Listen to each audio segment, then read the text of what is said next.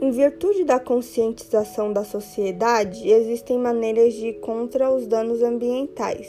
É preciso unir forças para evitá-los, tendo atitudes bem intencionadas como economizar água, evitar o consumo exagerado de energia, separar os lixos orgânicos e recicláveis, diminuir o uso de automóveis, consumir apenas o necessário e evitar compras compulsivas utilizar produtos ecológicos e biodegradáveis, não jogar lixos nas ruas.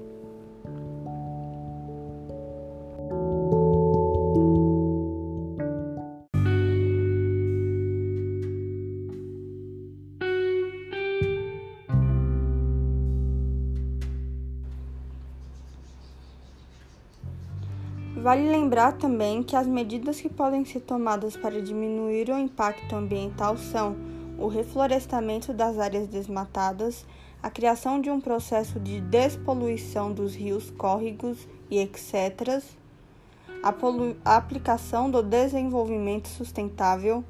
o uso consciente dos recursos naturais, a conscientização das gerações futuras sobre a preservação ambiental